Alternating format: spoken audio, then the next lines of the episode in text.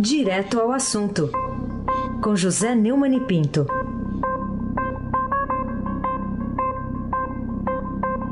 Neumann, bom dia. Bom dia, Raíssen Abac. Bom dia, Camila Tulinski. Bom dia. Bom dia, Almirante Nelson Muralha. Ei. Bom, Bom dia, Márcio Biasi.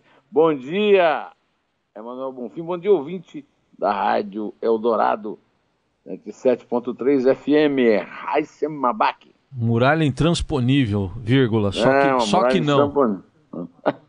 Só que não. Ô, ô Neumann, vamos começar aqui falando do ministro Gilmar Mendes, do Supremo. Deu, que deu nesta quarta-feira é, 10 dias para o presidente Michel Temer explicar o decreto que extinguiu a Reserva Nacional de Cobre e Associados, localizada nos estados do Pará e do Amapá. E agora, eu, eu, eu devo dizer agora José ou e agora Michel? E agora, José Michel. Ah, tá bom. É, o PSOL, que foi o partido que apresentou a medida eh, providenciada pelo Gilmar Mendes, alega que a extinção da reserva invade a competência legislativa do Congresso Nacional e tem um simbolismo muito grande, porque demonstra a força inequívoca que o governo federal está dando à atividade econômica de mineração. Isso é para dizer o mínimo, né? que o governo está o governo está entregue aos votos do Congresso. O presidente está entregue aos votos do Congresso e os votos do Norte no Congresso são todos comprometidos com madeireiros e mineradores. Por isso é que toma decisões estapafúrdias que assombram o mundo, não é apenas o Brasil.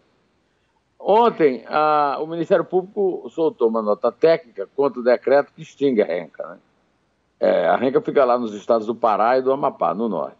No texto do- do, da nota, né, o órgão diz que a medida permite a mineração numa área equivalente a mais do que todo o desmatamento da Amazônia acumulado nos últimos quatro anos. Eh, será que é por isso que o Temer fala que ele está fazendo 20 anos eh, em dois anos? Né?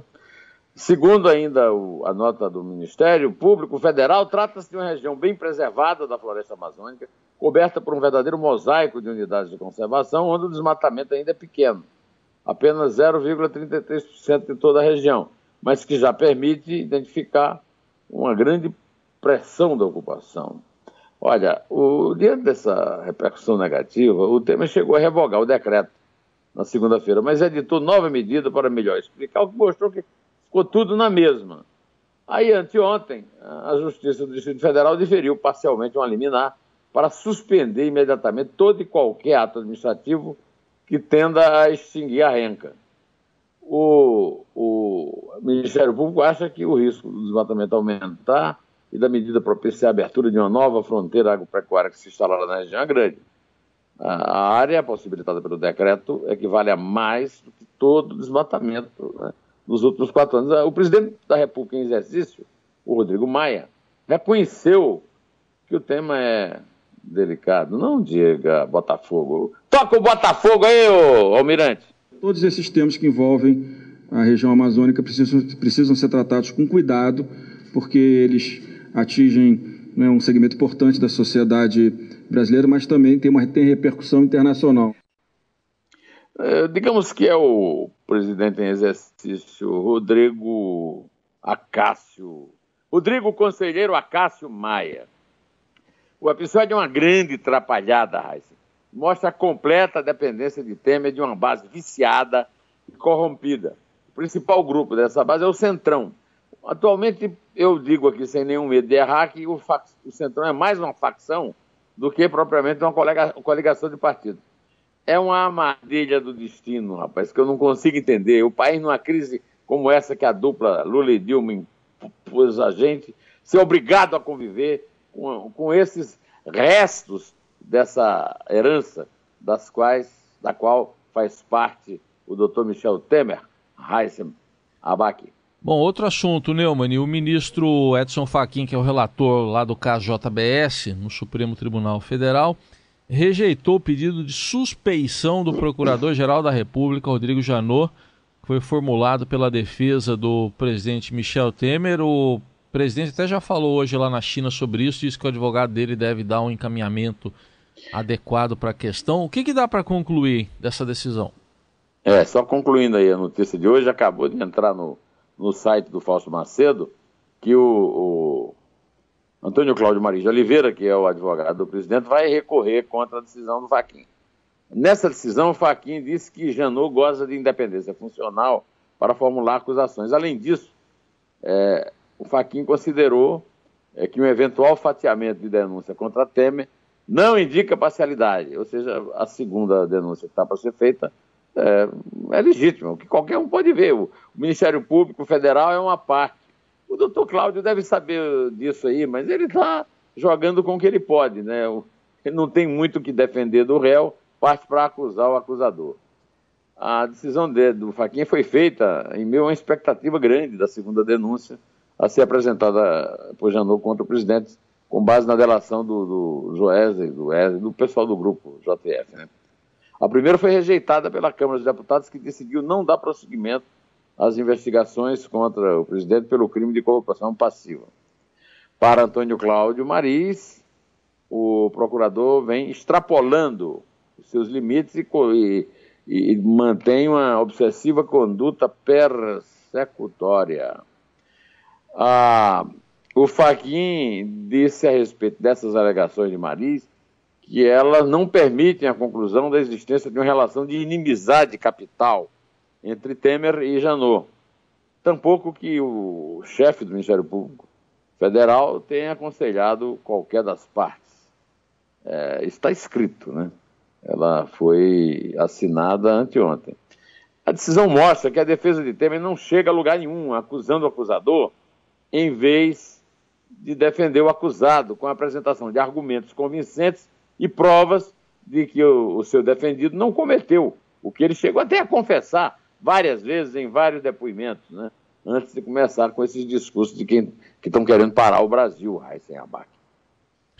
Bom, o, vamos mudar aqui um pouco o foco, embora seja ainda no judiciário. Agora os advogados do ex-presidente Lula pediram ao, ao juiz federal Sérgio Moro que reconsidere a decisão e revogue o bloqueio de seus bens. Isso quer dizer que todo o esforço da defesa de Lula de, de usar o prestígio do ex-presidente para tirar Sérgio Moro do caminho do caminho dele, o que, que aconteceu? Tá, tá sendo em vão? É, outro perseguido e outro perseguidor, né? É, Temer e, Janot, Lula e Moro. Lula teve os bens confiscados a pedido do Ministério Público Federal e por ordem do juiz. São 9 milhões de sua aposentadoria no Brasil Prev, imóveis, é, e mais 606 mil em quatro contas bancárias. Né? Por unanimidade, também ontem a segunda turma do Supremo Tribunal Federal negou provimento a um recurso, a um chamado agravo regimental, do mesmo réu, Lula, é, ex-réu, né? contra a decisão do, do ministro Fachin, que determinou a remessa ao Moro de cópia dos autos de petição na qual constam delações premiadas dos executivos da Odebrecht. O mesmo raciocínio sobre Janot vale para Moro. O mesmo raciocínio sobre Temer vale para Lula. Em teoria, oponentes. Não vai ser acusando promotores de Moro de perseguição que o réu vai ter sucesso na segunda instância. Em relação aos tribunais superiores, tendo em vista a grande capacidade de soltar que tem demonstrado é, Gilmar Mendes e alguns de seus companheiros, aí só Deus sabe se o sentimento de gratidão e dívida pode influir nas decisões dos maiorais da toga, seu Abac. Tá certo. Ô, ô Neumann, ô, vamos, vamos fufucar um pouco agora, tá? Fufucar, pode ser? Ah, fufucar pode. Vamos lá. O, o presidente interino lá da Câmara dos Deputados, o André Fufuca, do PP do Maranhão, tentou, bem que é, até tentou, até o último minuto, mas uh, se a aprovação da reforma política já estava difícil, agora com um novo adiamento, da votação da matéria para a semana que vem ficou ainda mais distante. Tem, tem alguma coisa a lamentar nesse fracasso aí? Olha, para você ter uma ideia, apesar do esforço do Fufuquinha, na verdade ele é o Fufuquinha. Isso. Porque tem um Fufucão, o pai, né? Isso. Até mesmo ele herdou pelo menos um sobrenome bastante original. Até a proposta que tinha o maior apoio, que era a emenda que estipula uma cláusula de barreira para partido, perdeu força. A, a relatora foi até chamada de gostosa em, no plenário e reclamou. Né? Hum. A quarta-feira começou com um acordo para votar a reforma após o encerramento de deliberações do plenário da Câmara sobre temas econômicos, como a nova taxa de juros do BNDES, a TLP, que é uma medida correta, né? mas à medida que a sessão ia se desenrolando, né, os líderes do partido perceberam que não ia ser possível manter o cronograma pensado. Né? O máximo que foi negociado foi o adiamento para a semana que vem, e deve ter quórum baixo, porque no meio da semana tem o feriado de 7 de setembro. Olha, eu, aqui para nós, eu sou o maior fã de reforma política, acho que o sistema proporcional brasileiro é errado, cria uma é, distorção matemática, mas a melhor notícia para o momento é, é, é, essa de que não vai mudar nada. Olha, isso aí é uma espécie de bode que eles tentaram colocar na nossa legislação eleitoral de sistema de governo. o melhor a fazer agora é rezar para que não mude nada Raíssen Abac. Tá bom, então, oremos. É, vamos voltar aqui para o ministro Faquim, agora falando dele como relator da Lava Jato lá no Supremo. Faquim devolveu a delação do operador Lúcio Bolonha Funaro para a Procuradoria-Geral da República. Isso altera a expectativa em torno da segunda denúncia de Janot contra Michel Temer? É, o, o Faquin identificou um erro de redação. Será que esses caras não podiam é, aprender, pelo menos aprender português, pô? do texto e pediu para que a Procuradoria-Geral faça a correção. O cara ganha uma fortuna, é, é formado em direito, tem uma prática enorme em, em acusações e comete erro de redação que puxa o juiz, o, ministro do Supremo é obrigado a puxar a orelha. Né? É, segundo o jornal Globo, publicou hoje, o erro é minúsculo. Eu não sei o que é, é erro minúsculo. Para mim, erro é erro e o cara é obrigado a escrever em português correto. A aposta é que a equipe de Janot corrija a falha, envia a delação para o STF até amanhã e o atraso não vai é, prejudicar, segundo o Jornal Globo, segundo o Ministério Público Federal, a, segunda denúncia que está sendo preparada contra o presidente Michel Temer. Eu só não estou entendendo. É o seguinte: tudo que eu tenho visto até agora é, é sobre coisas que o Temer é acusado de ter feito fora da presidência a Constituição protege disso. Aí não vai precisar nem ir para a Câmara, né? É. Cai é. direto, porque o, crimes cometidos antes ou depois da presidência não podem ser atribuídos ao presidente da República, né? Ah, será que há informações de Funaro que estejam é, dentro da, do exercício da presidência do Temer? Eu até agora não vi nenhum e não vejo lógica, porque o, o Funaro não está preso desde que o Temer assumiu. Quer dizer, o, que tipo de crime o Funaro pode ter, é, digamos, testemunhado durante o exercício da presidência do Temer? Bom, vamos esperar para ver, né? É. Não perdemos nada. É melhor.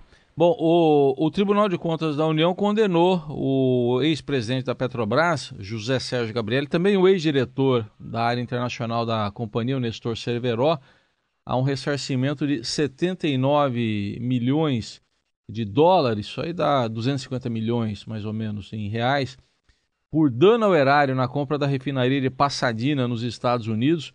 Essa, essa notícia aí vai conseguir desenterrar a, a escabrosa história da compra dessa refinaria chamada de Ruivinha? É, a, a, a Corte impôs ainda a cada um a multa de 10 milhões. O TCU solicitou que os dois tenham os bens arrestados para segurar o ressarcimento determinou que sejam inabilitados para o exercício de cargos em comissões e funções de confiança por oito anos. Estou esperando para ver o, o, que é que o Lula e a Dilma vão pagar por isso. Né? Na prática, a quitação dos montantes é improvável. O patrimônio já rastreado de ambos não alcança esse valor. De qualquer maneira, está lá cobrado. Né? As punições são as primeiras aplicadas pelo TCU por causa de perda do negócio. Considerado um dos piores já feitos pela estatal. Né? Agora, o Heisen, a Petrobras inventou de vender Passadina. Eu, não compensa. O prejuízo que a, Petro, a Petrobras teve com Passadina é tão grande que não vai ter ninguém que vai, é, digamos, recompensar isso. Compensa mais é apurar as responsabilidades, inclusive de Lula, de Lula e de Dilma. O resto é poeira nos nossos olhos, poeira para cegar a opinião pública, Heisen Abac. Bom, para a gente fechar, Neumann, declarações do coronel da reserva Roberto Itamar Cardoso Plamp, porta-voz do Estado-Maior da Operação Massiva das Forças Armadas no Rio de Janeiro. Ele disse ao Estadão, palavras dele, que é um exagero meio midiático a imagem de que a cidade do Rio vive em clima de guerra. E aí, o que, que você diz sobre isso? Ô, Heisen, me diz uma coisa, depois do frangaço do Alex Muralha, o, o, o Almirante Nelson está em condições de tocar aí o, o nosso querido rabugento para o querido coronel?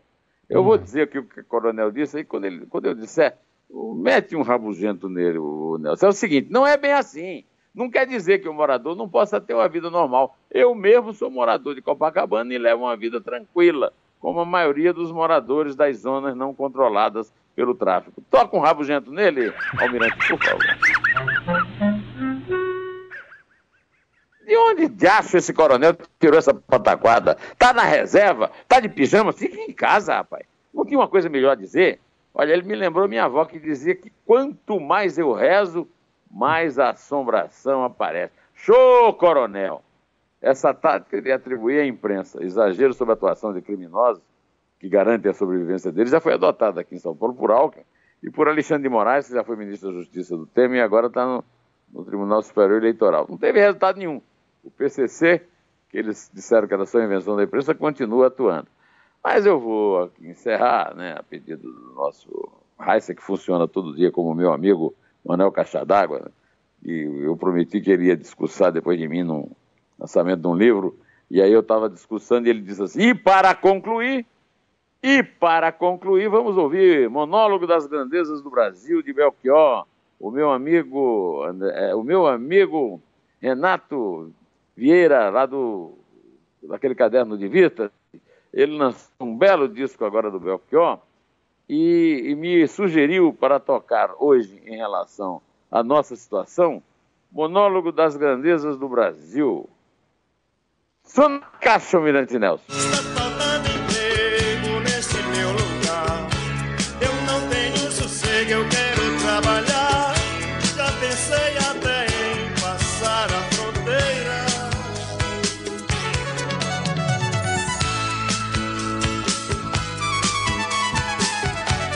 Vamos contar?